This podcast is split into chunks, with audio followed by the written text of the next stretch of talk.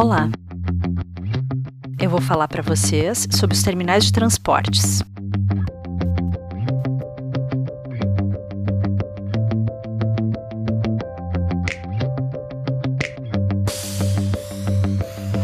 O aspecto fundamental dos terminais e estações de transportes é de configurarem espaços onde nós podemos esperar pelo modo de transporte escolhido. E então, começar ou terminar nossa jornada de trabalho, de passeio ou por qualquer outro motivo. Mas os terminais são mais do que isso. Eles também são extremos de escala e complexidade. Podem ser aeroportos com área territorial gigante que concentram centenas de milhares de pessoas por dia, ou podem ser pequenas estações que atendem poucas pessoas, como um terminal de ônibus de uma pequena cidade.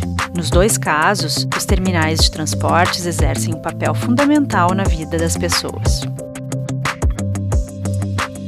Ao longo da história, os projetos dos terminais precisaram se adequar às mudanças dos veículos, às mudanças na engenharia, aos novos hábitos culturais, tecnologias